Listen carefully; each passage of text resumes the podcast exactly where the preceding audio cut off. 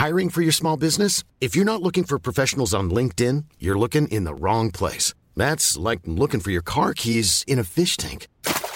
LinkedIn helps you hire professionals you can't find anywhere else, even those who aren't actively searching for a new job but might be open to the perfect role. In a given month, over 70% of LinkedIn users don't even visit other leading job sites. So start looking in the right place. With LinkedIn, you can hire professionals like a professional. Post your free job on linkedin.com slash people today. Il est 14h, bonjour à tous et bienvenue sur CNews. Ravi de vous retrouver. C'est l'émission La Parole aux Français, une émission euh, dans laquelle vous avez la parole, une émission un peu particulière, un peu spéciale aujourd'hui en raison de cette première journée de grève et manifestation contre la réforme des retraites. Est-ce que vous êtes pour ou contre cette réforme? Est-ce que vous manifestez? Est-ce que ce fut une journée de galère pour vous? Garde d'enfants, problème de transport Eh bien, on sera en direct, vous nous le direz, et nous serons aussi avec nos équipes dans euh, ce cortège parisien qui va bientôt démarrer, place de la République à Paris. On voit déjà ici sur place Augustin Donadieu, Régine Delfour et Jeanne Cancard. On vous retrouvera. Avant cela, avant de commencer, un point sur l'actualité, le journal avec vous, Mickaël Dorian. Bonjour, Mickaël. Bonjour, Clélie. Bonjour à tous. Oui, il est 14h et la manifestation parisienne contre la réforme des retraites débute officiellement. Elle va s'élancer d'une minute à l'autre depuis la place de la République, direction la place de la Nation. Un mouvement qui pourrait durer tant que les syndicats n'obtiennent pas ce qu'ils veulent, selon Laurent Berger, le secrétaire général de la CFDT. On l'écoute. Pour la CFDT, c'est clair, cette mobilisation, elle durera jusqu'à ce qu'on n'ait pas le report de l'âge égal de départ en retraite à 64 ans ou à 63 ans. Ce qu'il faut entendre, c'est tous ceux qui sont derrière aujourd'hui ici à Paris et qui ont été dans les cortèges partout en France. Ça, c'est le monde du travail réel. C'est ceux et celles qui ne veulent pas travailler plus longtemps parce que leur métier euh, ne le permet pas toujours. Cette réforme, il faut le dire, elle concerne principalement les travailleurs qui ont commencé entre 18 ans et demi et 21, euh, 21 ans et demi. Ce sont tous ces travailleurs qu'on qualifie d'intermédiaires, modestes, etc., peu importe le nom, et qui vont subir cette réforme de plein fouet. Et donc c'est ça qu'on manifeste aujourd'hui. Cette réforme, elle n'est pas juste. Elle n'est pas juste et il n'y avait pas besoin de reporter l'âge égal de départ en retraite à 64 ans. Donc on s'y oppose. On est là. On est là dans un cadre unitaire et dans un cadre pacifique. À Marseille, les manifestants ont euh, commencé à battre le pavé dès ce matin. Des dizaines de milliers de personnes ont défilé depuis la Canebière, avec parmi eux de nombreux insoumis, dont Jean-Luc Mélenchon, pour qui la réforme n'est pas justifiée. Eh bien, ces deux années que M. Macron veut retirer à la vie euh, simple et tranquille des gens, euh, il faudrait qu'il y ait une justification. Il n'y en a pas. Il n'y en a pas. Les caisses, le régime de retraite n'est pas en déficit et ne le sera pas. L'irresponsable dans cette affaire, c'est celui qui provoque un bazar pareil dans le pays, simplement pour se faire plaisir, pour se montrer que son quinquennat a un sens. 1100 clients d'Enedis privés d'électricité ce matin à Massy. Le fournisseur d'énergie confirme qu'il s'agit bien d'une coupure volontaire qui a duré un peu moins d'une heure. Le courant a depuis été euh, rétabli. À la SNCF, à présent, le taux de grévistes atteint les 46,3% pour cette première journée de mobilisation selon les syndicats. Une situation que les voyageurs ont pu pour la majorité anticiper. C'est ce que nous explique Clémence Barbier qui se trouvait avec Pierre-François Altermat, gare Montparnasse à Paris. Pas grand monde ce matin à la gare euh, Montparnasse. Les voyageurs ont été prévenus en amont de la circulation ou pas de leur train. Certains euh, ont pris leur disposition et sont venus avec plus d'une heure d'avance pour ceux qui partaient aujourd'hui, car le plus difficile était euh, d'arriver jusqu'à la gare en raison des perturbations dans les transports en commun. L'axe atlantique est le plus perturbé avec seulement un train sur cinq qui circule. C'est un train sur quatre dans l'est et seulement un train sur dans l'axe nord et sud-est. Seul un TER sur 10 circule également et aucun intercité. Le pays est en grève et pendant ce temps, le président qui ne s'est toujours pas exprimé sur le sujet n'est pas là. Emmanuel Macron et 11 de ses ministres sont au sommet franco-espagnol de Barcelone. Le président de la République et sa délégation ont fait le déplacement pour signer un traité d'amitié entre les deux pays. Parmi les ministres présents, Bruno Le Maire, Gérald Darmanin ou encore Papendiaï. Voilà, c'est la fin de ce journal. La parole aux Français à présent. C'est à vous, Clélie Mathias. Merci beaucoup, Michael. On vous retrouve à, 15h. Je suis en compagnie d'Yvan Rioufol à vos côtés. Sandra Busson du service police-justice de CNews. On fera le point sur la sécurité. C'est un des, points noirs, en tout cas des points très surveillés de la des Points clés. Pardon Des points clés. Des points clés de cette journée, évidemment. Merci. C'est plus, plus, court, plus bref. Les, on fera le point avec vous sur les chiffres de la mobilisation. Éric de Ritmaten, spécialiste des questions économiques. Et puis bien sûr du service politique, Florian Tardif, alors qu'Emmanuel Macron est en Espagne. On vient de le voir, on décryptera. Mais avant cela, on va euh, tout de suite dans le cortège parisien qui va bientôt partir de la place de la République retrouver David Poitvin. Bonjour, vous êtes surveillant pénitentiaire à Fleury-Mérogis. Pourquoi il était important pour vous d'être euh, ici, dans la rue, aujourd'hui, en cette première journée de mobilisation? Oui, bonjour. Donc en effet, je suis dans la rue puisque vous savez à quel point cette réforme est absolument euh, euh, néfaste pour euh, toute la France, absolument injuste. moi, dans mon cas, évidemment, je suis surveillant pénitentiaire, comme vous venez de le dire. Je vous laisse imaginer un surveillant pénitentiaire au-delà de 60 ans sur une coursive. Et puis, bien sûr, et aussi ce que ça représente de difficultés pour recruter des jeunes, puisque aujourd'hui, l'administration pénitentiaire a bien du mal à recruter. Alors, leur dire que demain, ils seront euh, jusqu'à 64 ans sur une coursive, voire peut-être plus pour certains. Euh, donc euh, ça pose d'énormes, d'énormes problèmes, évidemment. Âge, monsieur. Et si la réforme ne passe pas, à quel âge vous pouvez espérer partir à la retraite? Alors, si la réforme ne passe pas, moi, je pourrais prétendre à la retraite à partir de 57 ans, puisque nous sommes dans un service particulier. Et puis euh, sinon, je pourrais repousser, bien sûr, euh, pour avoir toutes mes annuités jusqu'à 60. Euh, Et la réforme des retraites va vraiment changer quelque chose pour vous? Ah ben moi, ça changera tout, comme je viens de vous le dire. C'est-à-dire que moi, je serai obligé d'aller certainement au-delà de 60 ans, et donc peut-être atteindre les 62, 63, et qui sait, peut-être les 64. Pour certains d'entre nous, c'est même certain. Euh, je suis désolée de vous poser cette question un peu personnelle, mais vous avez quel âge là, aujourd'hui? Moi, j'ai 53 ans aujourd'hui. J'ai 53 ans. Je suis au service des mineurs. Alors, vous savez, les mineurs, on les reçoit de, 14 ans, 15, 16, jusqu'à 17 ans, euh, jusqu'à leur majorité. Alors, euh, c'est bien turbulent tout ça. Il faut être solide. Il faut évidemment avoir beaucoup d'expérience pour arriver à leur parler, à leur expliquer les choses. Il faut connaître un petit peu tout le circuit euh, judiciaire aussi. Donc euh, euh, vous ne pouvez pas, pour attirer des, jeunes dans l'administration pénitentiaire, leur laisser le temps de, de, grandir à travers cette administration. vous ne pouvez pas d'un seul coup attirer ces jeunes en leur disant qu'ils vont devoir aller au-delà de, de 60 jusqu'à peut-être 64 ans. Je comprends que vous inquiétez aussi pour les jeunes qui aimeraient euh, faire ce métier. Mais euh, vous, vous avez commencé à quel âge Et surtout, est-ce que vous vous sentez déjà usé, fatigué? Euh, Moi, j'ai commencé assez tard. J'ai commencé vers 34 ans la carrière. Et je me sens fatigué. Oui, comme je vous le disais, je suis dans un quartier aujourd'hui fatigant. C'est le quartier mineur. Donc, ce sont des jeunes qui sont turbulents, bien évidemment. Mais euh, oui, après, euh, je ne pourrais pas prétendre à rester dans ce genre de quartier euh, plus longtemps, c'est sûr. Là, c'est la première journée de mobilisation. Les syndicats ont déjà dit que si jamais le gouvernement ne reculait pas, notamment sur cet âge de départ légal à la retraite, ils poursuivraient leur mouvement. Vous vous sentez prêt à enchaîner les journées de grève et de manifestation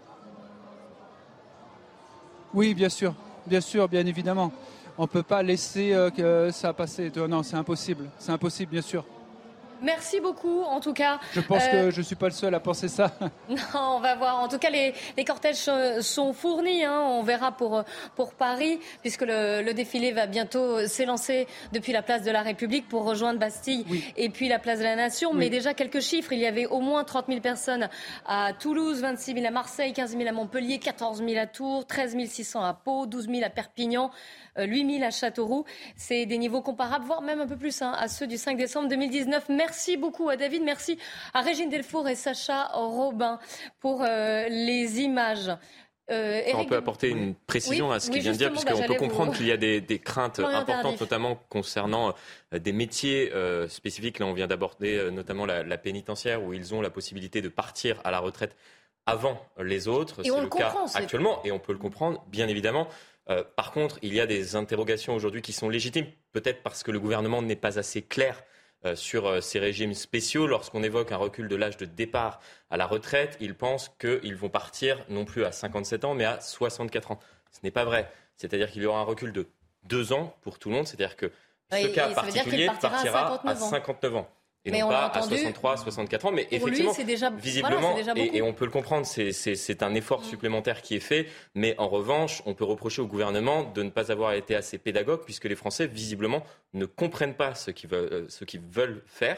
Euh, tout simplement parce qu'on en a eu un exemple à l'instant, c'est-à-dire cette personne ne sait pas s'il pourra partir avec une retraite à taux plein à 59, 62, 63, 64 ans. Visiblement, les Français ont tous compris qu'ils partiront à la retraite à 64 ans, et bien évidemment pour certains régimes euh, spéciaux. Euh, passer de 52, 54, 57 ans à 64 ans, le coup est dur. Mais d'autant qu'il est que lui est rentré dans la profession à 34 ans, 34 dit, 37, oui, 37 ans. Donc cela change également dans les dans les. Aussi, euh, la réforme sera étalée dans le temps puisque ça va commencer en 19. Donc il est possible qu'il parte en effet à 64 ans. Si, euh, il, y a des, un régime particulier pour pour il me semble la pénitentiaire. J'étais en train de me, renseigner. Ils peuvent partir même à 52 ans s'ils ont travaillé 27 ans, mais l'âge légal de départ est de 57 ans pour, pour les personnes. C'est ce qu'il nous disait à l'instant. Et... On va aller, visiblement, il devrait partir avec la réforme en cours à 59 on, va retourner, euh, on va retourner donner la parole aux, Français, retrouver Augustin euh, Donadieu et Jules Bedeau. Augustin, vous êtes, euh, vous êtes dans un taxi, vous essayez de vous, de vous déplacer dans Paris. Racontez-nous. Eh bien, écoutez, tout se passe bien en fait. Il faut le dire, depuis ce matin, peu de franciliens, de parisiens ont pris leur, leur voiture pour se rendre au travail ou pour se déplacer. Alors c'est vrai que le message a dû euh, passer. Beaucoup d'entre eux euh, doivent faire du, télétravail. Pour tout vous dire, à l'heure actuelle, on compte normalement au quotidien 80 km de euh, bouchons en Ile-de-France. Actuellement, il y en a moins d'une trentaine. C'est pour vous dire. Alors justement, on est avec Tar, notre chauffeur de taxi, qui nous amène jusqu'à cette manifestation. Bonjour Tar, dites-nous comment ça se passe ce matin Est-ce qu'il y a moins de monde sur la route? Euh, Oui, ce matin, euh, surtout rive gauche, euh, ça roule très très bien. Et rive droite, ça commence à être compliqué à partir de 10 heures à peu près. D'accord. Et, vous m'avez dit que vous avez même amené aussi des, manifestants sur place. Oui, oui, j'ai ramené trois fois six personnes. Donc, j'ai ramené jusqu'à les environs de la place de la République parce que je ne peux pas faire accès. Et voilà. D'ailleurs, le, car qui est juste à côté de notre véhicule vient de déposer euh, sous nos yeux quelques dizaines de, manifestants, puisque nous sommes euh, non loin de la place de la République. Un motard sur cette réforme des retraites. Vous, en tant que chauffeur de taxi, qu'est-ce que vous en pensez? Oui, euh, à mon avis, c'est très bien la manifestation pour la retraite à 62 ans. Donc, normalement, c'est bien parce que. Vous êtes contre la réforme? Exactement. Voilà, je suis contre la réforme. Vous ne vous voyez pas conduire euh, jusqu'à euh, Jusqu'à 65 ans, euh, non, c'est pas possible. C'est vraiment pas possible. Ça serait presque dangereux, c'est ça? Oui, ça commence à être dangereux, c'est normal. À partir d'un certain âge, on n'a plus les mêmes réflexes et tout ça. Donc, voilà, je suis pour ça, quoi. En déposant les manifestants en place de la République, c'est un petit peu votre façon de participer à cette manifestation? Exactement, voilà. C'est comme si je suis de, avec eux, quoi le moment que j'accepte pour les ramener jusque-là, rester dans les bouchons, donc c'est comme je suis avec eux. Hmm. Exactement. Qu'est-ce que vous proposeriez? Est-ce que vous aimeriez que le gouvernement reconnaisse votre métier comme étant pénible? Absolument. Normalement, ils doivent connaître parce que c'est vraiment pas facile on va, laisser Tard euh, gérer la conduite du véhicule parce que vous le voyez, on est euh, donc dans les bouchons ici à proximité de la place de la République avec beaucoup de forces de l'ordre qui tentent d'accéder également à la zone. Nous aussi, nous avons vu beaucoup de manifestants prendre euh, le tramway, les bus, alors des transports en commun qui n'étaient pas surchargés, bondés, ça n'était pas la cohue, mais beaucoup de, personnes de tous âges, hein, des personnes âgées, des enfants également avec des drapeaux qui prenaient là aussi la direction de la manifestation. Merci beaucoup Augustin Donadieu avec Jules Bedeau et on aura compris que, que Tar, ce chauffeur de taxi, fait grève à sa manière. Il, euh, il amène les, manifestants euh, place de la République, là où les, les, manifestations vont commencer. On sera sur place évidemment, on, on retrouvera nos équipes et puis, euh, et bien sûr, on vous donnera la parole à ceux qui manifestent, à ceux qui ne manifestent pas aussi. Sandra Bisson, est-ce que peut faire un petit point sur la sécurité? La sécurité a commencé euh, dès hier, c'est-à-dire que dès hier, des contrôles ont été menés, notamment sur les euh, parcours qu'allaient emprunter les, manifestants, puisque euh, les casseurs ont l'habitude régulièrement d'aller cacher sur le parcours, dans les poubelles, dans les recoins des halls d'immeubles, des armes par destination qu'ils vont ensuite, dont ils vont ensuite se servir pour lancer sur les forces de l'ordre. Comme pendant le, le long des épisodes des Gilets jaunes, des mesures ont été prises aussi en amont pour limiter l'accès à la manifestation au profil à risque qu'on vient d'avoir euh, le bilan à 14 heures depuis ce matin. 2300 contrôles ont été euh, faits. Ce sont euh, des contrôles sur le parcours, bien sûr, mais aussi dans les gares parisiennes pour contrôler les gens qui rentrent, retrouver les individus qui sont porteurs d'armes par destination. On a les boules de pétanque, les cocktails Molotov, les mortiers, tout ce qui est bâton et qui peut servir ensuite à aller commettre des violences. Ce sont les contrôles des, des véhicules, des bagages et puis des individus qui qui, euh, euh, qui serait sous le coup d'une interdiction euh, de manifester à Paris. Des équipes de surveillance étaient en surveillance dès 10 heures dans le secteur de la République. Les afflux de groupes vers Paris devaient également être signalés par les effectifs de sécurité publique en région. Et puis, selon nos informations, des équipes au-delà des 3500, enfin, ils font partie des 3500 policiers et gendarmes mobilisés euh, à Paris aujourd'hui.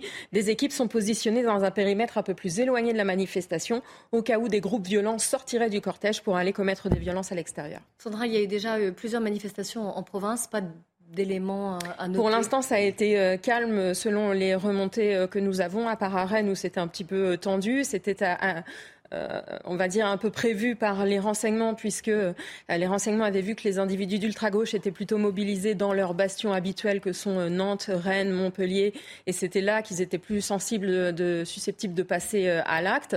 En revanche, sur le reste des manifestations, pour l'instant, pas de heure notable à, remonter. Et du monde, hein, quand même, dans les cortèges. On se tourne sur place, à Paris, cette fois. Retrouver Fatima, qui est auxiliaire de, de puériculture et qui, qui manifeste aussi son, son mécontentement. Fatima, bonjour.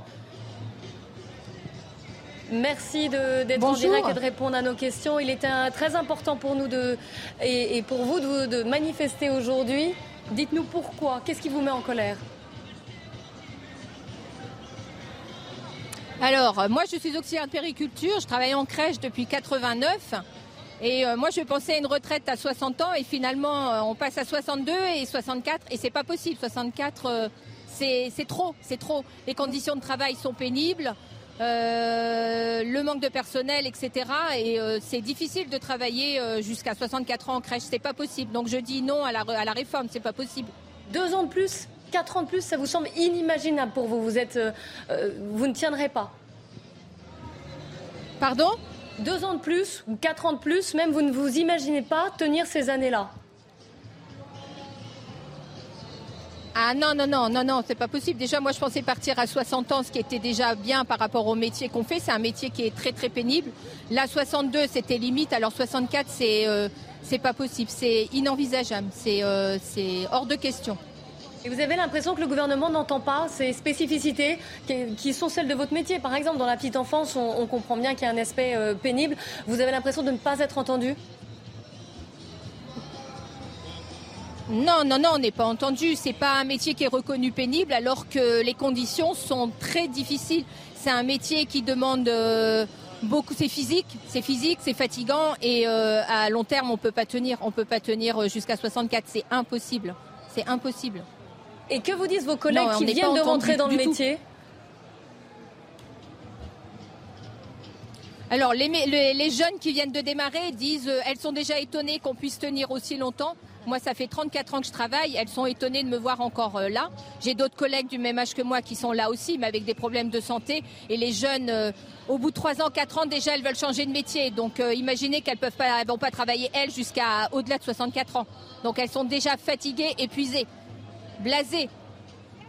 S'il y a d'autres journées de manifestation, vous allez aussi descendre dans la rue? Ah, bah oui, bien sûr. Bien sûr.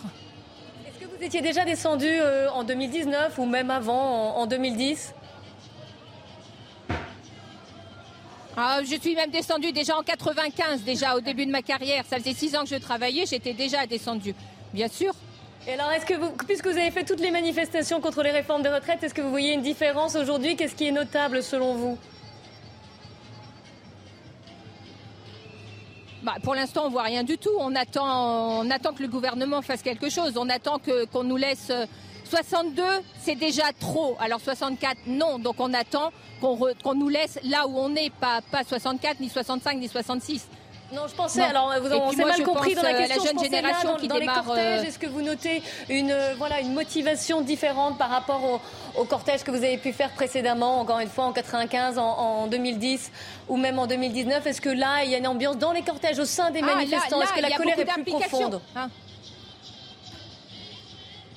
Ah bah là, elle est plus. Oui, oui, là, elle était déjà il y a quelques années. Oui, c'était déjà. Les gens étaient bien impliqués, mais là, je sens aujourd'hui, principalement aujourd'hui, oui, oui, les gens sont sont là pour manifester. Ils sont très, très, très en colère. Oui, bien sûr.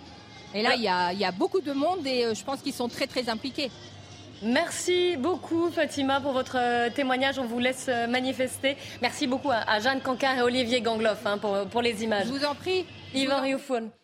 L'argument de la pénibilité est à entendre, c'est un argument qui va être servi comme une sorte de leitmotiv par tous ceux que l'on va interviewer, bien entendu. Or, il faut tout de même rappeler que c'est une réforme, malgré tout, qui n'est pas si méchante que ceci, même pour la, et surtout pour la pénibilité, parce que cette pénibilité a bien été prise en compte, je ne vais pas rentrer dans tous les détails techniques, mais enfin, elle a bien été prise en compte dans le, calcul. Et puis, surtout, ce qui commence un peu à m'horripiler, c'est que si l'on parle de pénibilité, il ne faudrait pas que ce soit simplement euh, vis-à-vis de ceux qui s'en réclameraient, alors qu'ils ont très souvent euh, la sécurité de l'emploi. Donc déjà, c'est une pénibilité qui est une pénibilité avec des grandes sécurités. Moi, je, je suis sensible. Vous ciblez le côté service public, c'est ça?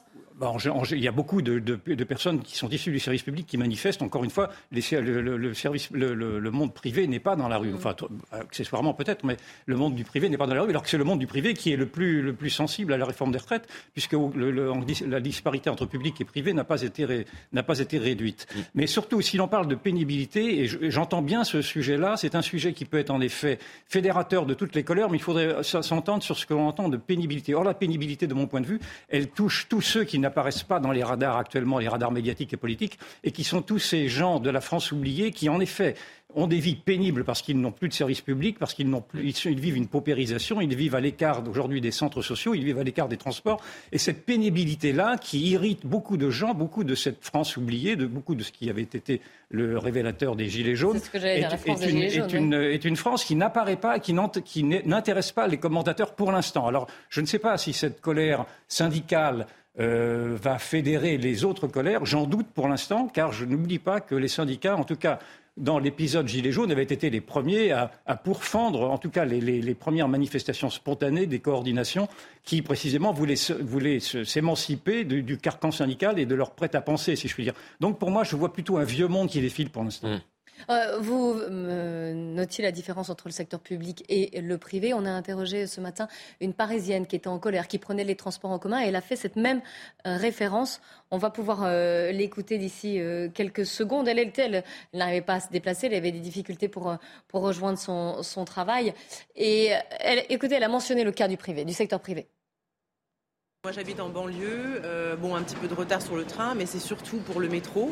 Je voulais prendre la ligne 13, mais malheureusement elle est fermée, donc il faut que j'aille euh, me diriger euh, vers une autre trame de métro. C'est tout le temps les mêmes qui font grève, le réseau SNCF, RATP et nous aussi, qui un jour on va être à la retraite, bah, dans le privé on ne fait pas grève, donc voilà, et on subit toujours. Donc non, je trouve pas ça normal. Voilà, on peut faire un petit point, Eric, avec vous sur les questions de pénibilité qu'on abordait.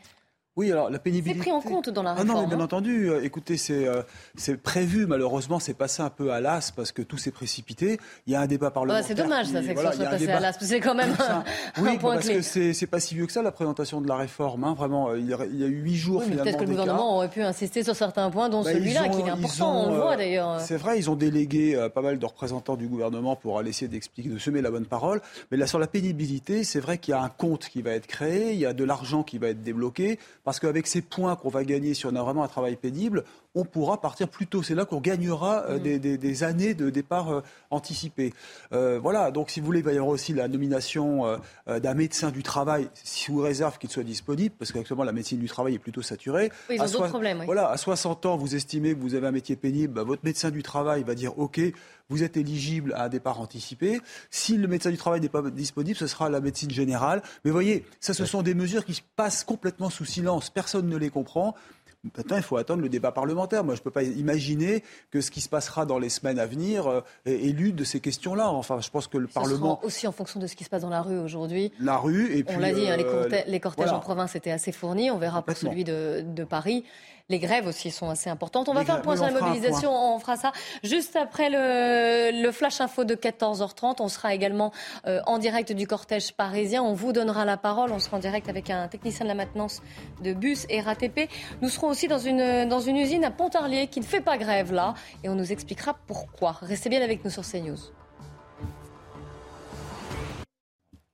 Il est 14h30 tout pile. Bienvenue sur CNews. C'est la parole aux Français. On va reprendre notre débat. On va vous entendre. Avant cela, un point sur l'info. Mathieu Devez. 44,5% des effectifs totaux d'EDF sont en grève à la mi-journée, des chiffres qui viennent d'être publiés par la direction du groupe. Les agents ont procédé à des baisses de production d'électricité. Elles atteignent au moins l'équivalent de deux fois la consommation de Paris. La CGT revendique une coupure de courant ce matin dans une zone industrielle de Massy, c'est en Essonne. Une coupure confirmée par Enedis. Selon le gestionnaire du réseau, la coupure a duré moins d'une heure et a touché 1100 clients. Une action du syndicat contre la réforme des retraites du gouvernement. Les demandes d'asile ont bondi l'année dernière. Près de 131 000 demandes ont été déposées, soit une augmentation de 27% sur un an. Des chiffres qui se rapprochent des niveaux records atteints avant la crise du Covid-19. Les demandeurs d'asile restent originaires en premier lieu d'Afghanistan, du Bangladesh, de la Turquie, de la Géorgie et de la République démocratique du Congo. Et nous voilà de retour. Je suis toujours en compagnie d'Yvan Rioufol, Eric de Ritmaten, spécialiste des questions économie de CNews et du service politique, Florian Tardif. On va tout de suite aller euh, sur le terrain, dans les cortèges, dans les manifestations parisiennes, retrouver euh, Eric Roman, qui est policier du syndicat Rassemblement Police Nation. Bonjour. Vous êtes dans la rue, vous ne sécurisez pas le cortège Bonjour. là aujourd'hui. Non, vous manifestez, vous êtes contre cette réforme. Expliquez-nous Non, pourquoi. pas aujourd'hui. Bien, tout simplement parce que on va devoir travailler deux années de plus sur un métier particulièrement sensible et difficile. Donc c'est une réforme qui ne peut absolument pas passer pour nous. Il ne faut pas oublier également que nous avons aujourd'hui un problème de carrière longue aussi, on rentre de plus en plus tard dans la police nationale. Donc euh, pour nous, ça va absolument pas être possible déjà d'atteindre le taux plein. Qu'est-ce que vous dites à vos collègues que vous voyez là et qui sécurisent les, euh, qui sécurisent les défilés? Ah ben, je leur dis bon courage et puis euh, je sais déjà qu'ils vont faire un excellent travail. hein. Ça, ce sont des professionnels. Derrière moi, vous avez euh, la DOPC, vous avez aussi la DESPAP un peu plus loin. Donc euh, le travail, ils le connaissent, ils vont le faire comme ils l'ont fait sur toutes les manifestations précédentes et comme ils le feront sur les prochaines. On a toujours répondu présent et ils ont toujours répondu présent et ils continueront. Dites-nous quel âge vous avez et à quel âge vous aimeriez partir à la retraite? Donc moi j'ai 50 ans, je suis rentré dans la police nationale euh, tard après de longues études, donc j'avais 30 ans. A priori pour l'instant, d'après euh, les calculs qui sont faits par le ministère, je partirai à 60 ans, au plus tard. Et sinon à partir de 57. Moi effectivement j'aimerais partir, euh, j'aimerais pouvoir déjà décider de l'âge auquel je vais partir. Vraisemblablement ce sera 60 ans, parce que si jamais je veux avoir la meilleure retraite possible, je vais devoir travailler le plus tard possible. Ça vous paraît déjà trop tard? Après, est-ce que j'en aurai la forme physique? Oui, vous m'avez entendu, 60 ans, ça vous paraît déjà trop tard? Vous êtes déjà euh, fatigué? Vous, ne, vous estimez que ce ne sera plus possible physiquement de faire le Ah métier ben, que vous faites? Bah écoutez, moi je commande la brigade de nuit du 16e arrondissement, donc je travaille la nuit. Là, on travaille actuellement de 22h30 à 6h30. On veut nous faire passer de 18h30 à 22h à, 20 à 6h30 du matin, donc des vacations de 12 heures sur Paris. Pour de nombreux collègues, ça va pas être possible parce que lorsqu'ils vont partir le matin, ils vont être dans les bouchons. Quand ils vont revenir, ils vont être dans les bouchons. Ils vont dormir euh, à peine le minimum. Donc nous, c'est une réforme qui évidemment ne passe pas à la préfecture de police, mais qui sera de toute façon mise en place, hein, que les policiers le veuillent ou pas. Et euh, cela a déjà des conséquences très importantes. hein. J'ai déjà plusieurs fonctionnaires qui m'ont fait, qui m'ont dit qu'ils vont quitter la nuit pour passer en journée. Donc on va avoir des problèmes de recrutement. Donc les problèmes sont multiples aujourd'hui dans la police nationale et pour l'instant, effectivement, le ministre n'y répond pas. On voudrait aussi avoir la sixième annuité gratuite, ce qui est, ce qui est normal puisqu'on va tous travailler plus de 30 ans. Donc il y a de nombreux problèmes et pour l'instant, le ministère ne répond pas à toutes nos revendications et à toutes les doléances de tous les syndicats. Parce qu'il faut bien dire que là, c'est tous les syndicats qui sont vent debout contre cette réforme. Oui, c'est vrai que c'est unanime et, vous avez raison de, le, leur faire remarquer. Hein. C'est tous les syndicats qui sont dans la rue. Il y a beaucoup de policiers vous retrouvez dans le cortège. Alors, je ne parle pas pour sécuriser encore une fois euh, les, euh, les manifestations, mais avec vous, à défiler contre cette réforme, vous en voyez beaucoup? Alors, oui, j'en ai vu déjà de nombreux. Malheureusement, il ne faut pas oublier que beaucoup aujourd'hui travaillent. Ce n'est pas possible pour eux de venir manifester, puisqu'on a rappelé beaucoup de collègues. On a empêché des collègues de partir en congé et de poser des journées. Donc vous allez avoir essentiellement tous les délégués syndicaux, qui sont donc de tous les syndicats, ou sinon les fonctionnaires qui, comme moi, aujourd'hui, sont en congé. Merci beaucoup. Euh, moi, j'ai eu la chance, je l'ai posé sur le prévisionnel. Ah oui, en plus. Je vous en prie, merci à vous. Merci d'avoir témoigné en direct. Merci à Augustin Donadier et Jules Bedeau pour euh, les images et, le duplex. Hein. Yvan Riofol, on le voit à chaque fois, hein. chaque euh, corps de métier met en exergue la pénibilité de, de, sa fonction, de son rôle, de son travail finalement. Ils sont dans leur rôle, mais avec cette angle mort qui revient à chaque fois de ne pas se poser la question de savoir comment on finance les retraites. C'est-à-dire que la retraite par répartition, c'est une retraite qui, est une sorte d'assurance, retraite qui, qui, mm. qui, fait en sorte que les, cotisants, les, ceux qui travaillent, payent pour ceux qui partent en retraite. Là, pour l'instant, il y a un cotisant, 7 pour un retraité, et l'on voit bien que ce chiffre, qui, était de 4 cotisants, pour un retraité il y a encore 30 ans ou 40 ans est un chiffre qui va s'affaisser. Et aujourd'hui, on a bien compris que cette retraite par répartition ne peut être, ne peut être viable que s'il y a une natalité suffisante, ce qui n'est pas le cas, la natalité s'effondre, ou alors si dans ce cas, il faut ouvrir la, France à davantage encore d'immigration, afin que ce soit l'immigration qui, qui, finance euh, ce, déficit des retraites. Et donc, si l'on, si appelle à une immigration encore continue, cela accentuera au contraire le séparatisme qui se voit, parce que c'est une immigration maintenant qui ne s'intègre plus. Donc on est dans ce, dans ce, monde absurde où l'on voit que la solidarité, le, périmètre, le périmètre, il y aura des choses à dire. Le non, mais je parle du périmètre de la solidarité nationale. Il faut que les Français acceptent naturellement de se sentir solidaires. Ils ne peuvent pas se sentir solidaires à ce point d'une contre-société quand cette contre-société ne peut être française que si, pour, pour, bénéficier des, des, des, facilités de l'État-providence. Donc il y a tout un problème qui est à reposer et je pense qu'il ne faut pas, il faut pas exclure aujourd'hui d'avoir à se demander s'il ne faut pas s'ouvrir à la retraite par capitalisation. Je sais que c'est un gros mot, mais n'oubliez pas qu'en 1930 encore, c'était la retraite par, capitalisation pardon, qui existait, et c'est le régime de Vichy qui, a, qui l'a supprimé au, profit de cette euh, retraite par répartition. On va poser la question justement aux manifestants. Mélissa, qui est enseignante à Vitry-sur-Seine et qui est dans la rue aujourd'hui dans ce cortège euh, parisien qui commence à, s'élancer depuis la place de la République. Bonjour, merci d'être en direct avec nous. Vous êtes enseignante, je le disais. C'était important de, de vous déplacer, de manifester aujourd'hui contre cette réforme. Pourquoi? C'est important pour nous, euh, en tant qu'enseignants, de se manifester. Euh, parce qu'on le voit tous les jours dans les conditions de travail qui se détériorent. Moi, j'enseigne ce que que j'ai étudié et je vois que ça se détériore, les heures, les moyens qu'on nous donne et du coup, ça se répercute sur les élèves où on n'arrive plus à être pour eux un on plus à être pour eux un, un sanctuaire, on n'arrive plus à, à faire de l'éducation euh, quelque chose qui, qui aide les élèves. Et euh, Aujourd'hui, c'est pour ça qu'on est solidaire. Le bac pro également, je voudrais euh, leur faire une mention. Moi, j'étudie pas, enfin, j'enseigne pas au bac pro, mais euh, tout le monde s'en fout et euh, on est en train de revenir à, Oliver Twist, à, des élèves qui vont être envoyés à 15 ans dans des entreprises. Quand on voit aujourd'hui que les adultes ne supportent pas de travailler, n'arrivent plus à trouver du sens, donc il y a quelque chose autour du travail. et pour moi, les deux pôles les plus importants, c'est ce qui a marqué sur mon panneau aujourd'hui, c'est euh, gouverner, est-ce que c'est faire des heureux ou faire des euros? Et je pense que le gouvernement d'Emmanuel Macron, euh, il a choisi, il fait des euros et euh, c'est plus tenable, c'est plus possible. Et là aujourd'hui, c'est la réforme de trop. c'est presque du foutage de gueule, tout simplement. Et donc c'est pour ça qu'aujourd'hui on est dans la rue pour défendre les élèves. Et je pense aussi à la santé, qui sont le deuxième pôle qui est important pour moi. des êtres humains en bonne santé et des êtres humains qui peuvent avoir accès à la connaissance pour être heureux. Voilà. Hein, votre colère, elle dépasse plus largement la, réforme des, retraites.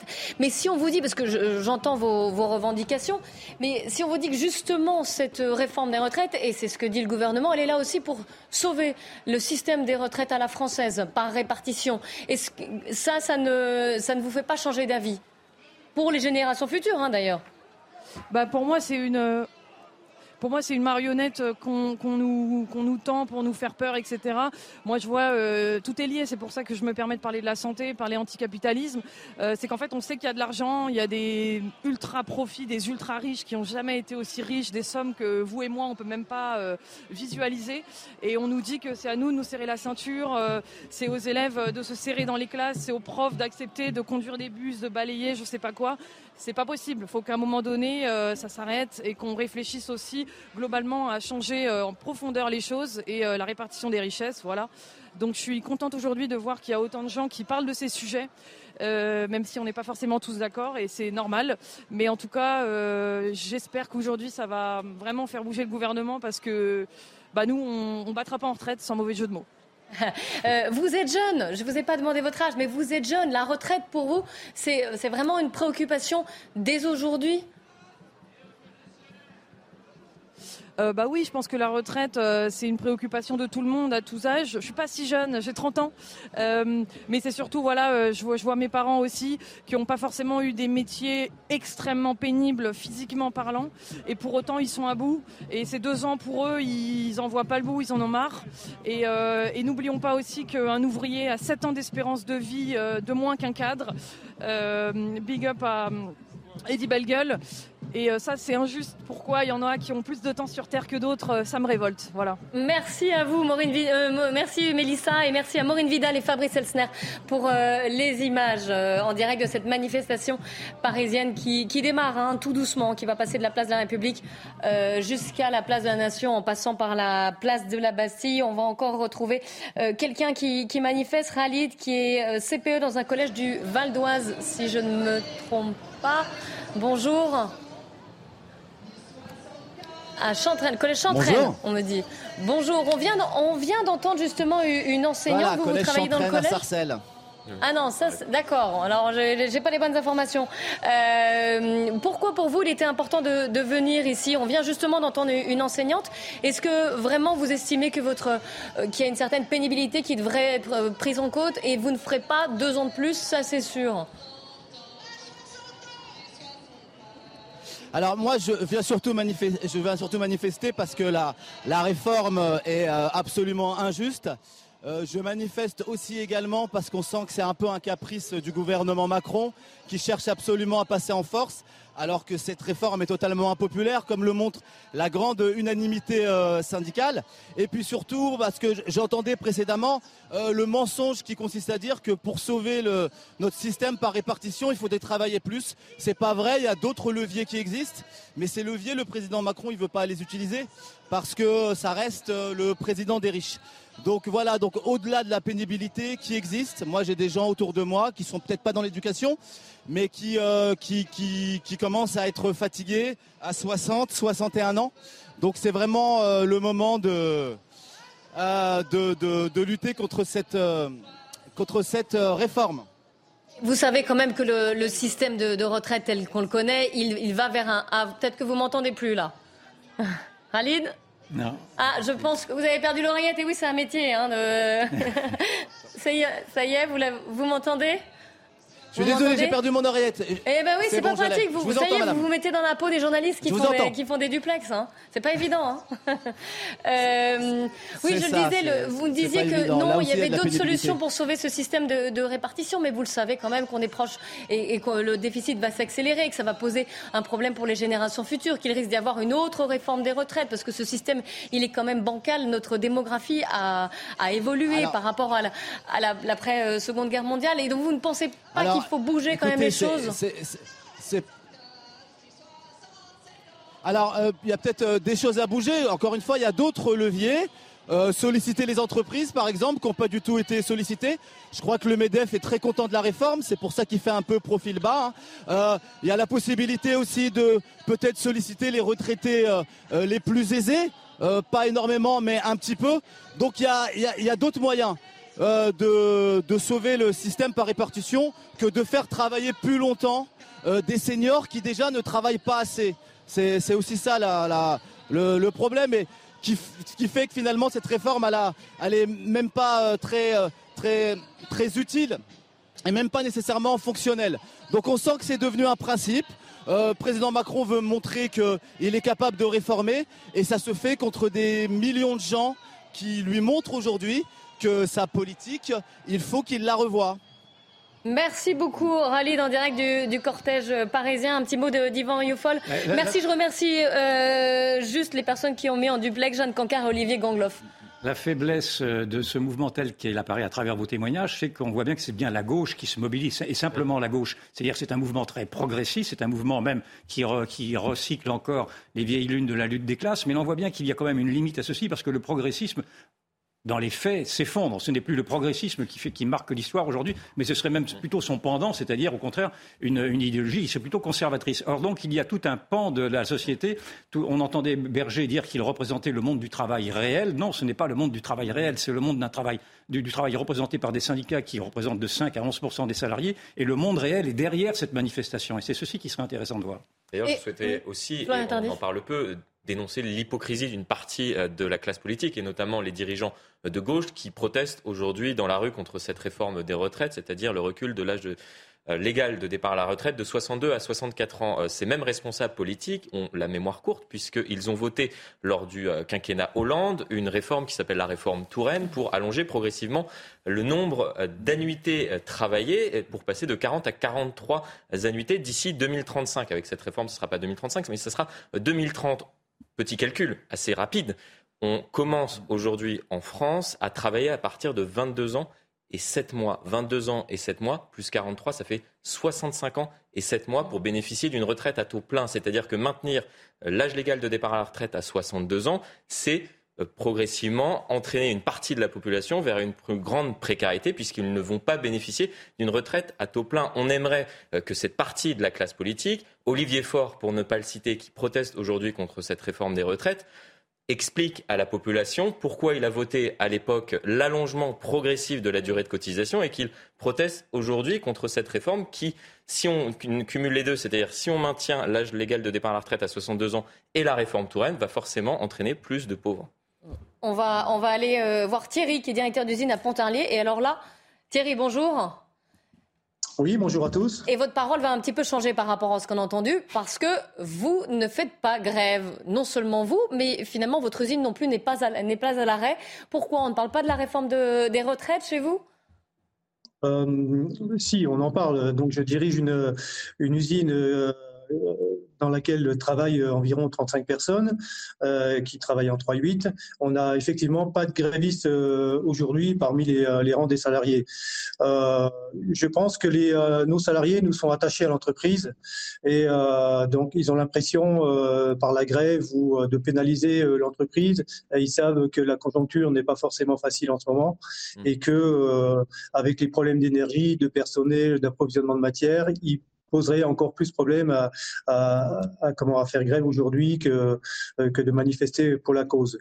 Euh, ceci dit, ils ne sont pas indifférents au sujet des retraites, hein, parce qu'ils en, ils en entendent tous beaucoup parler euh, dans la presse, dans les médias, et puis ils s'interrogent tous énormément.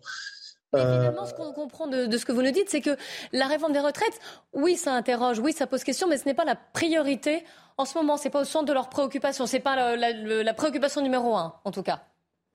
Bah, le, ressentiment que j'ai, moi, euh, euh, au fur et à mesure des conversations qu'on a pu avoir euh, en se croisant dans les ateliers avec les différents salariés, c'est que la préoccupation là, actuelle, c'est plus, c'est plus le, le caddie dans lequel, on, avec 100 euros, on met de moins en moins de choses.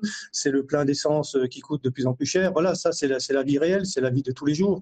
le problème des retraites, bah, effectivement, suivant la position ou l'âge que l'on peut avoir, donc si on est très proche de la retraite, euh, si on est, euh, euh, si on est beaucoup plus jeune, ben, effectivement, la vision des choses n'est pas tout à fait la même. on a des discussions avec, avec certaines personnes, effectivement, qui sont à, quelques, à quelques années de la retraite, qui, elles, se demandent un petit peu à quelle sauce vont être mangés. Hein. On voit passer un petit peu les projets. On ne sait pas si ces projets vont être révisés, s'ils vont, s'ils vont rester en l'état. Donc, je pense qu'il y a aussi une situation d'attente de la part des salariés de savoir exactement à quoi va ressembler, va ressembler cette loi, si si, le gouvernement va passer avec un 49-3 ou pas. Voilà, il y, a tout un tas de questions que les gens se posent parce qu'ils ne savent pas vraiment encore euh, à quoi ça va ressembler euh, dans les faits, euh, dans la réalité. À quel âge on part à la retraite dans votre usine? Comment ça se passe? Parce que vous nous parliez des 3 litres, donc on, imagine que ça peut être pénible. donc on travaille effectivement en 3-8, hein, même si on est une petite structure. Euh, bah, les, euh, les, personnes qui partent à la retraite, on en a, euh, on en a un cette année là qui, part, qui va partir à 62 ans. Donc ensuite, il, dans, les, dans les personnels qui sont, qui sont donc dans les plus anciens, dont je fais partie. Donc il y a aussi des carrières longues, donc bah, ils attendent un petit peu hein, de, voir ce, qui, ce qui va être décidé. Euh, je, pense que, globalement, les, euh, salariés, enfin les gens en généralité, sont capables de, comprendre beaucoup de choses. Euh, ce qu'ils veulent, c'est qu'on leur explique. Et puis, et puis surtout, ce qu'ils ne supportent pas, c'est l'injustice. Ils se disent, bah, OK, moi, je veux bien, travailler un peu plus longtemps parce qu'on sait que la population est vieillissante. On ne veut pas forcément laisser la dette à nos enfants, hein, ça c'est important. mais par contre, ils disent, bah, tiens, pourquoi, qu'est-ce qu'on va faire avec les régimes spéciaux Pourquoi j'ai mon voisin qui, qui s'arrêterait de travailler à 55 ou à 58 ans, alors que moi, on me demande d'aller jusqu'à 64. Voilà, c'est toutes ces, questions-là que, que les gens se posent dans la vie de tous les jours. Et vous pensez que le gouvernement ne fait pas assez de, pédagogie, n'explique pas assez ces réformes, qui ça va concerner, euh, comment, pourquoi bah, justement ces seuils de pénibilité euh, seront euh, pris pour tel ou tel emploi? Oui, je pense qu'il y a beaucoup à faire en ce domaine, parce que les, les, aussi, les salariés n'ont pas toujours euh, tout à fait confiance euh, entre euh, différents discours. Hein. Si, on prend le, les discours même de notre président qui nous disait il y a trois ans, on ne va pas toucher à la date de départ en retraite. Et puis, et puis aujourd'hui, bah, ça y est, on y est. Et puis on change complètement de, cap. Euh, voilà, ils comprennent pas toujours euh, toujours ce qui se passe. Et puis, je pense qu'il y, a, il y a beaucoup de pédagogie euh, à mettre en place et puis essayer d'expliquer les choses et puis de, de voir aussi d'expliquer pourquoi on prend ces solutions-là aujourd'hui. Il y a effectivement la, solution de décalage du départ en retraite. est-ce que c'est toutes les, est-ce que c'est la seule solution? Moi, Je sais pas. Je, je suis pas, je suis pas ministre, je suis pas au gouvernement. Mais voilà, ce que ce que ce que les gens ce que les gens attendent aussi, c'est qu'on leur explique et qu'on leur expose peut-être plusieurs solutions plutôt qu'une qu'on va leur imposer. Le message est passé. Merci beaucoup Thierry. On vous laisse euh, travailler puisque vous ne faites pas grève hmm. aujourd'hui. On va, on va retrouver, euh, on va retrouver Jeanne Cancard et euh, Jeanne Cancard et Olivier Gangloff en direct du cortège parisien. Jeanne, où en êtes-vous? Oui, Clélie. Oui, nous on est au début, milieu du cortège. Il y a énormément de monde. Les gens qui nous, qu'on voit ici, qu'on rencontre ici, nous disent, on espère, en tout cas ce que Philippe Martinez a dit tout à l'heure euh, lors de son point presse, on espère que des millions de personnes soient dans la rue. Philippe Martinez parle plus d'un million de personnes, nous dit, il faut que la mobilisation elle soit grande ici. Et on la sent cette effervescence. Là maintenant, les gens ils sont réunis ici depuis 14 heures. Alors ça, ça tarde un petit peu à partir, mais évidemment il y a les, les habituels chants qui sont qui sont scandés ici. Ce qu'on sent aussi parmi les manifestants, c'est qu'ils sont évidemment là pour protester contre cette fameuse réforme des retraites, mais il y a aussi une convergence des luttes. On nous parle aussi beaucoup du pouvoir d'achat. Pour certains manifestants présents ici, c'est une façon finalement, cette manifestation, eh bien, de montrer leur mécontentement face à la politique plus générale du gouvernement. Alors ici, les autorités à Paris, elles s'attendaient entre 50 000 et 80 000 personnes présentes pour cette manifestation. On peut déjà dire qu'on est en train d'atteindre ce chiffre. Il faut savoir qu'elle était censée se lancer à 14h, la manifestation, pour une arrivée à 19h. Pour l'instant, c'est plutôt bon enfant. Il y a quelques gaz euh, lacrymogènes qui sont lancés, mais pour l'instant, eh bien, aucun débordement, même si plusieurs éléments radicaux, plusieurs centaines d'éléments radicaux sont présents ici dans ce cortège. Merci beaucoup, Jeanne Cancard, avec Olivier Gangloff. On vous retrouvera évidemment tout au long de ce défilé parisien. On marque une courte pause. On se retrouve juste après le journal de 15h et on vous donnera la parole dans les manifestations ou alors si vous ne faites pas grève. Restez bien avec nous sur CNews. Il est 15h, bonjour à tous, bienvenue sur CNews. On fait un point sur l'actualité. Le journal avec vous, Mickaël Dorian. Rebonjour Clélie, bonjour à tous. La manifestation parisienne contre la réforme des retraites. Le cortège se dirige actuellement vers la place euh, de la Nation. Il passera également par la Bastille. Et concernant le nombre de manifestants, Philippe Martinez, le secrétaire général de la CGT, est plutôt très confiant. Écoutez. Évidemment que la mobilisation est importante puisqu'on a, on a passé le stade de la concertation, négociation, vous l'appelez comme vous voulez, et que le gouvernement n'a rien changé de son projet. Donc euh, c'est la deuxième phase, c'est la mobilisation. Et je pense que le million il va être dépassé. vu les chiffres que j'ai déjà. Euh. Les derniers chiffres de la police à présent, selon une source CNews concernant cette mobilisation parisienne à 13h50, 2300 contrôles avaient été effectués par les forces de l'ordre et déjà 15 interpellations principalement pour port d'armes prohibées. Pour les Français, cette journée de mobilisation est aussi euh, synonyme de grosses galères, et notamment dans le métro, entre rames bondées et stations fermées. Alors comment les usagers euh, s'organisent aujourd'hui? On voit ça avec euh, Sophia Dolé, près de la station Châtelet, qui nous détaille aussi les perturbations de ce jeudi dans le métro. Aujourd'hui, dans les transports parisiens, seules deux lignes de métro fonctionnent normalement. Ce sont les deux lignes automatisées, la 1 et la 14. Les autres sont soit impactées en partie, soit totalement interrompues. Alors forcément, euh, les usagers des transports en commun ont dû s'adapter ce matin. Nous avons rencontré des gens qui nous expliquaient partir plus tôt euh, que d'habitude, certains trois heures avant euh, de commencer leur journée de travail pour être sûr de ne pas arriver en retard. D'autres nous expliquaient faire une partie euh, du trajet en transport en commun lorsque cela est possible et puis terminer à pied si leur lieu de travail n'est pas trop loin. Bref, le maître mot, c'est l'organisation et certains nous disaient déjà penser à ce soir car il faudra faire le trajet retour qui s'annonce là aussi un peu compliqué. Donc regardez notamment sur les applications pour savoir si vos transports en commun fonctionneront. Les autres chiffres de la grève dans les trains, les euh, syndicats euh, euh, annoncent que 46,3% de grévistes hein, sont actuellement à la SNCF. Chez EDF, 44,5% des effectifs sont en grève. Ce sont des chiffres de la direction. Et puis à l'éducation nationale, le ministère annonce 42% de grévistes dans le primaire et 34% dans le secondaire. Le pays est en grève donc, mais le président de la République n'est pas là. Euh, Emmanuel Macron est actuellement en déplacement avec 11 de ses ministres au sommet franco-espagnol de Barcelone. Le président de la République et sa délégation ont fait le déplacement pour signer un traité d'amitié entre les deux pays. Parmi les ministres présents, Bruno Le Maire, Gérald Darmanin ou encore Papendiaï. Emmanuel Macron qui doit s'exprimer d'une minute à l'autre. Voilà pour l'actualité.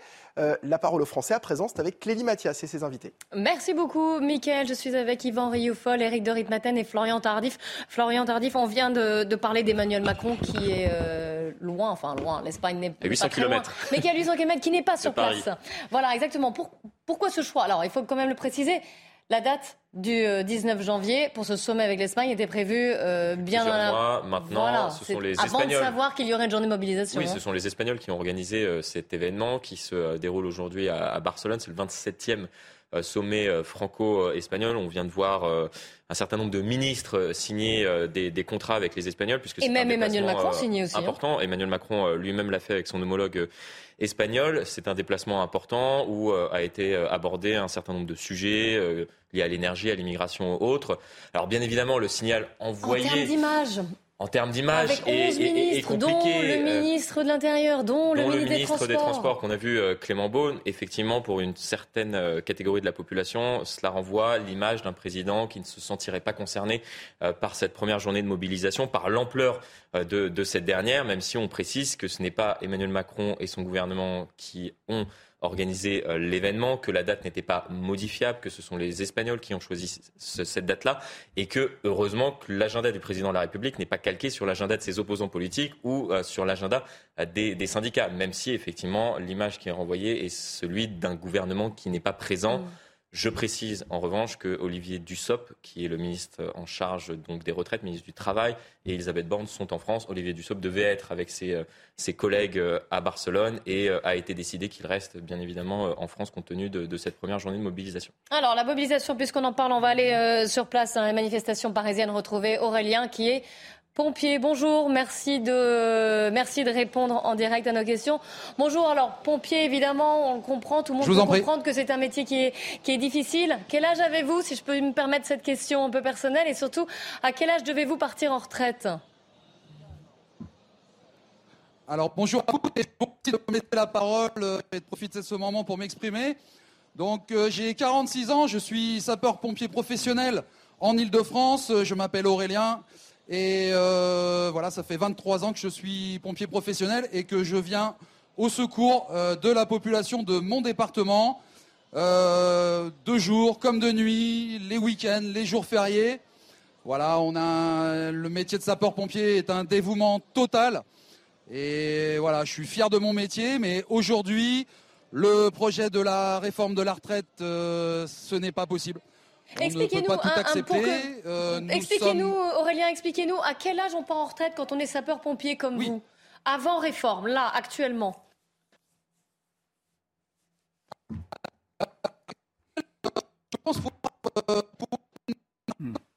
Ah, malheureusement, je vous entends très très mal, Aurélien. On va essayer de rétablir la liaison et on vous redonnera la parole. Hein. On ne vous oublie pas, c'est promis.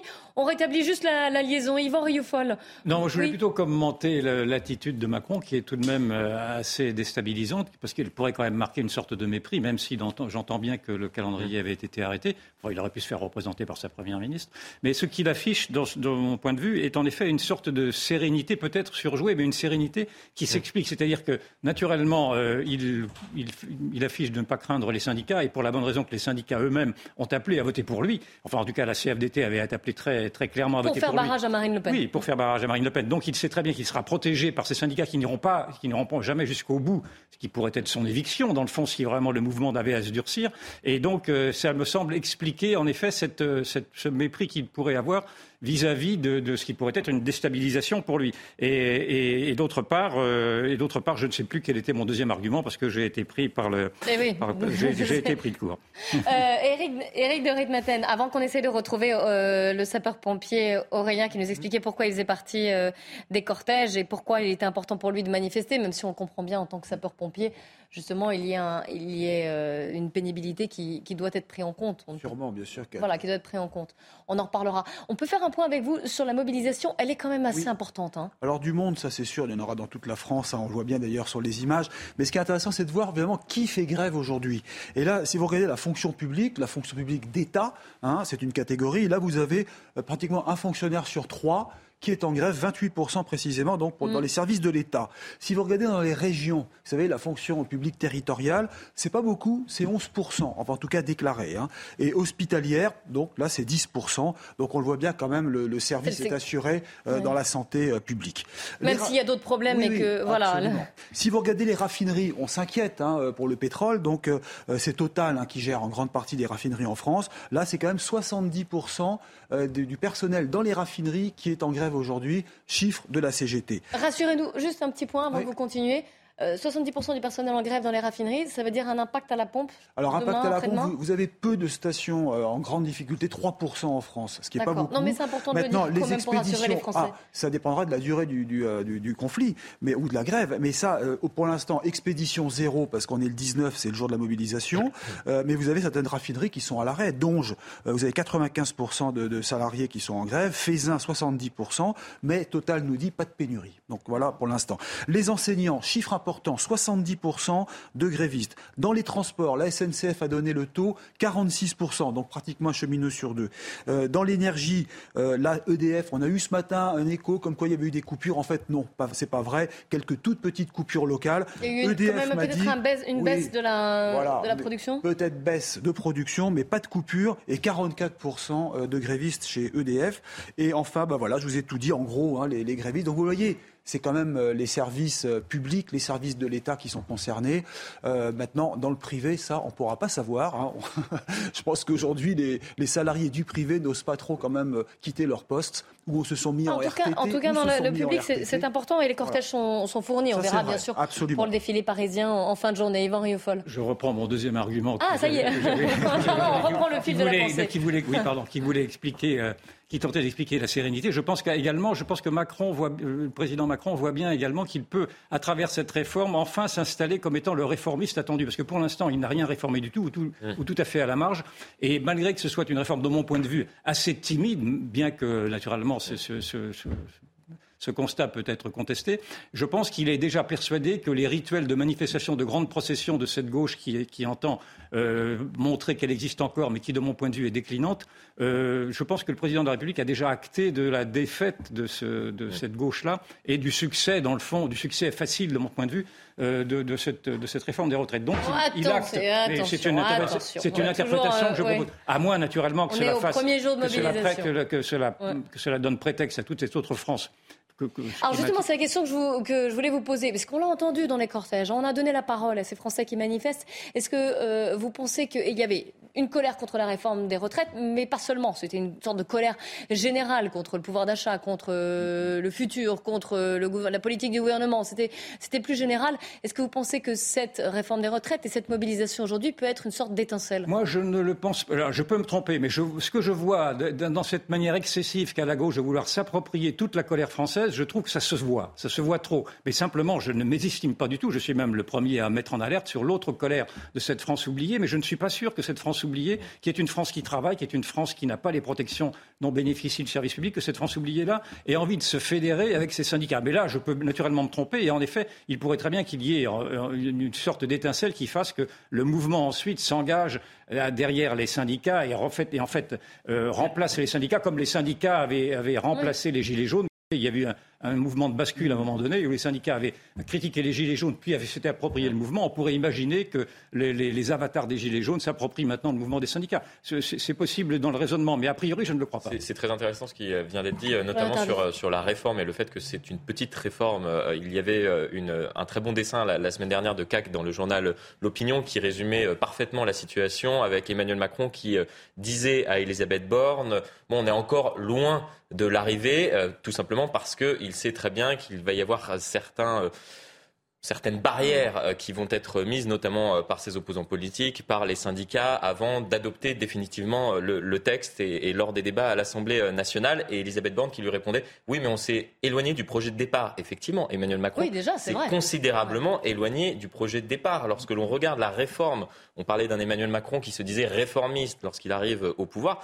Il souhaitait tout renverser, c'est-à-dire il y avait une réforme paramétrique on y est, c'est-à-dire tenter de combler les déficits à venir. Et il y avait une réforme systémique, tout simplement parce que Emmanuel Macron, avec euh, son gouvernement, lors du quinquennat précédent, souhaitait considérablement changer le système avec euh, ce principe de, retraite par points, avec un euro cotisé qui ouvrirait euh, les mêmes droits à tous. Et on en est très loin, c'est-à-dire ah, qu'on a totalement abandonné cette idée, due notamment au fait qu'il y avait eu une protestation importante dans la rue. C'était juste avant le Covid et le premier confinement, puisqu'on était en février 2020. Mm, mm. Oui, en décembre 2019, oui, et ça s'était poursuivi. 2019, ça s'était poursuivi, poursuivi assez longuement. Exactement. Précisons toujours, parce qu'on ne le dit pas suffisamment à mon avis, on parle que de la retraite de la Caisse nationale d'assurance vieillesse, qui est la retraite minimum française de la sécurité sociale. Car l'autre retraite, euh, Agir Carco, qui est la caisse des cadres et complémentaire que tous les salariés du privé payent, celle-là, eh bien, elle est par points et elle fonctionne bien, elle est excédentaire. La parole aux Français, c'est le titre de cette émission. J'aimerais vous faire écouter euh, quelques manifestants marseillais. Je trouve que 64 ans, ça fait tard quand même, parce que mm, moi, ça repousse euh, d'autant plus euh, ma, perspective, et voilà, ça fait très tard. Il faut faire plier le gouvernement. Ah, le défi est relevé, après on va voir comment ça réagit au niveau du gouvernement. Euh, tous les syndicats sont d'accord pour dire que cette, cette réforme est injuste, et personne n'a envie de travailler deux ans de plus. Donc voilà, on a envie tous de profiter un jour de la retraite, et de façon équitable. Ah ouais. Mince, décidément.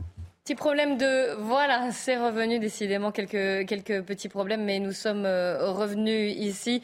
On va faire un, petit point. Déjà, vous savez que le, le, défilé parisien qui est parti de la place de la République, beaucoup de monde. Hein. on a vu les, les, images, on était euh, sur place. Il y a déjà eu plusieurs manifestations euh, en province, au moins 30 000 personnes à Toulouse. Hein. Très forte mobilisation à, Toulouse, 26 000 à Marseille, ce sont les chiffres des autorités. Hein. 15 000 à Montpellier, 14 000 à Tours, 13 600 à Pau, 12 000 à Perpignan, Orléans, 8 000 à Châteauroux, 9 000 à Angoulême, 6 500 à Mulhouse et Périgueux. Et vous voyez ici les images de la place de la République en direct, qui est donc euh, noire. Il est possible que le, renseignement territorial, qui tablait sur 700 euh, 000 euh, personnes pour cette première journée de manifestation, 50 000, entre 50 000 et 80 000 à Paris, légèrement sous-estimé l'ampleur du, mouvement compte tenu des images qu'on diffuse maintenant depuis le début de la matinée. Oui, Philippe Martinez vise 1 million de personnes. Hein, oui, bien hein, évidemment Après, il y a si, toujours si ce, un million de personnes, duel entre, par trois, alors. entre, euh, les, les chiffres On va annoncés voir, par, les services du ministère de l'Intérieur et les chiffres annoncés par, par les syndicats. En général, il y a un petit fossé entre les deux, qui- Toujours. avec une mobilisation qui se situe en général euh, au milieu. Cela dit, euh, il y a quand même beaucoup de monde place de la République Oui, là ici, vous voyez. hein. C'est quand même une mobilisation, euh, importante. Est-ce On que parler de mobilisation massive. euh, Est-ce que vous pensez quand même qu'au vu de cette journée, on verra, on tirera le bilan bien sûr, mais est-ce que le gouvernement pourrait infléchir sa position? Il n'y a pas beaucoup de marge de manœuvre. Hein Non, il y a euh, deux points euh, qui, qui crispent beaucoup euh, la population. C'est le premier qui concerne les carrières longues avec les personnes qui entrent sur le marché du travail entre 16 et 20 ans. Ces personnes-là doivent cotiser pendant 44 ans. C'est une année de plus que les autres. Mm. Et effectivement, Ça que ce soit au sein de la majorité ou au sein des républicains et même au sein de la population plus largement, on estime que c'est injuste. D'autant plus que les personnes qui ont commencé à travailler entre 16 et 20 ans ont en général des métiers euh, physiques plus pénibles parfois que les autres. Et donc il y a une certaine incompréhension à savoir pourquoi même s'ils partiront à la retraite avant les autres ils doivent cotiser une année de plus que le reste de la population. Ça c'est le premier point. Et le deuxième point qui est assez peu euh, abordé est la question de l'employabilité euh, des seniors on estime même au sein de, de la majorité un ancien ministre euh, qui s'est chargé pendant euh, longtemps de, de réformer les, les retraites me, me confiait qu'il ne comprenait pas pourquoi le gouvernement n'avait pas proposé en parallèle un projet de loi sur l'employabilité des seniors, puisqu'il y a Et énormément ça de va Français. avec. Ça va avec, justement. Les, les- les Français ne comprennent pas, oui, on va reculer l'âge de départ à la retraite, mais il y a euh, 30% des, euh, des 60-64 ans qui ne travaillent pas. Donc euh, les personnes qui ne travaillent pas, vous voulez décaler l'âge légal de départ à la retraite, mais elles sont euh, Oui, déjà bah en inactivité. Alors elles ne sont pas au chômage, je le précise, mais elles sont en inactivité. Vous savez pourquoi ils ne l'ont pas fait? C'est parce que ça aurait obligé vraiment à contraindre le patronat à garder les personnes de plus de 55 ans. Et puis surtout, il fallait faire un malus si les entreprises, justement, se séparaient de ces personnes-là. Et pour la- le MEDEF a refusé. hein, il faut bien être clair là-dessus. Oui, c'est tout à fait exact. Mais je pense que d'abord, l'opinion sera effectivement celle qui tranchera sur la suite du mouvement. Et je crois qu'il y a malgré tout, elle pourrait être réceptive à cette autre injustice dont que j'ai déjà abordée, qui, n'est pas abordée en tout cas par ceux qui manifestent, de cette profonde disparité entre le public et le privé. J'insiste beaucoup là-dessus parce que l'on parle beaucoup d'égalité et d'injustice. Il y a une injustice prégnante entre les- les- les- les- les juste- les- la retraite qui sera appliquée pour le privé, qui est beaucoup plus dure que la retraite qui sera appliquée pour le public. Et je trouve que ceci ne passe pas. En tout cas, pourrait être un argument pour le privé pour ne pas se rendre solidaire du public. D'ailleurs, la plupart des personnes qu'on entend malheureusement depuis le début euh, de, de cette émission, qui sont actuellement en train de protester contre cette réforme des retraites, nous expliquent euh, depuis le début euh, qu'elles sont censées partir à la retraite avant les autres. C'est-à-dire qu'elles Oui. sont censées, pour euh, un- une grande majorité d'entre elles, euh, partir entre euh, 57 et 59 ans. Ce n'est pas 62 à 64 ans euh, comme, comme le reste de la, de la population. Après, on peut vrai, comprendre qu'elles elles protestent contre cela tout simplement parce qu'elles ont un régime particulier qui les favorise actuellement. Quelques paroles de manifestants parisiens à présent. Parce qu'on est sur un niveau de mobilisation encore plus élevé, euh, ça veut dire que le signe, euh, il est clair. Il faut que euh, le gouvernement retire cette réforme. En tant qu'étudiant et en tant que jeune, c'est important de se mobiliser pour nous aujourd'hui, euh, parce que cette réforme des retraites, euh, c'est tout simplement en fait une précarité à perpétuité pour euh, l'ensemble de notre génération? On ferait mieux de s'occuper du plein emploi, de faire en sorte que les gens qui ont après 50 ans puissent continuer à travailler, faire en sorte qu'on puisse partir progressivement à la retraite. Il y a, des choses qu'on peut faire, Euh, peut-être augmenter les cotisations, il y a plein de choses à faire. En plus, quand on lit les rapports, je pense qu'il n'y a pas d'urgence. Voilà, quelques paroles de manifestants parisiens. On suivra, on est en direct bien sûr euh, des euh, différentes manifestations et notamment du défilé euh, parisien. Eric, on le disait, on a vu ces images de la place de la République, euh, très très très nombreux manifestants qui se mobilisent et un cortège qui n'a pas encore commencé vraiment à avancer. hein. Euh, pourtant, le point de départ était à 14h. Est-ce qu'on peut faire un petit comparatif? Parce qu'il y a eu plusieurs réformes des retraites ça. et à chaque fois de monde dans la rue. Euh, Absolument. Dites-nous. Écoutez, il y a trois dates à retenir contre cette réforme des retraites. La première, c'était en 1995. À l'époque, c'était Alain Juppé. Hein, c'était l'anti-réforme Juppé parce que il était question de passer de 37 ans et demi de cotisation à 40 ans. Et donc là, vous aviez eu 2 millions de manifestants dans les rues. C'était énorme. On n'avait pas vu ça depuis mai 68. Euh, alors ça a duré longtemps, trois semaines. hein. Première date. Deuxième date, c'était en 2010, la réforme d'Éric Woerth. Là, euh, alors je précise que la précédente n'est pas passée, mais là, celle d'Éric Woerth est passée. On est passé de 60 60 à 62 ans pour le report de l'âge légal de la retraite. 14 jours de grève, euh, un million et demi de personnes dans les rues, selon la police, j'entends bien. Normalement, on va voir les chiffres. Mais... Et puis troisième date, la plus récente, 2019. C'est vrai que, vous voyez, c'était aussi une forte mobilisation, mais 800 000 personnes dans les rues. Donc si je résume, 2 millions en 95, 1 million et à peu près en 2010, 800 000 en 2019. Là, c'était la, réforme de Jean-Paul Delevoye dont on parlait tout à l'heure. C'était la réforme de la retraite à point, pas passée non plus. Donc vous voyez finalement, si on fait le bilan, la seule qui est passée, c'était le report de 60 à 62 ans, le report de l'âge légal de la retraite. C'était Eric Woerth, ministre du Travail à l'époque. Alors, on avait des, beaux cartons, comme on dit, avec des beaux chiffres, mais pour que ce soit plus clair, mais désolé, on ne les, on les a pas vus. Merci beaucoup, Eric, Florian et Yvan Riofol. Dans un instant, c'est Nelly Denac et, ses invités pour 90 minutes info. Elle sera en direct, bien sûr, euh, du cortège parisien pour faire le point sur cette première journée de mobilisation contre la réforme des retraites. Nous, on se retrouve demain, 14h.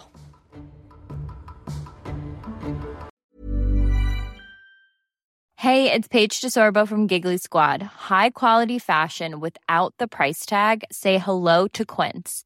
I'm snagging high-end essentials like cozy cashmere sweaters, sleek leather jackets, fine jewelry, and so much more. With Quince being 50 to 80% less than similar brands. And they partner with factories that prioritize safe, ethical, and responsible manufacturing. I love that. Luxury quality within reach. Go to quince.com slash style to get free shipping and 365 day returns on your next order.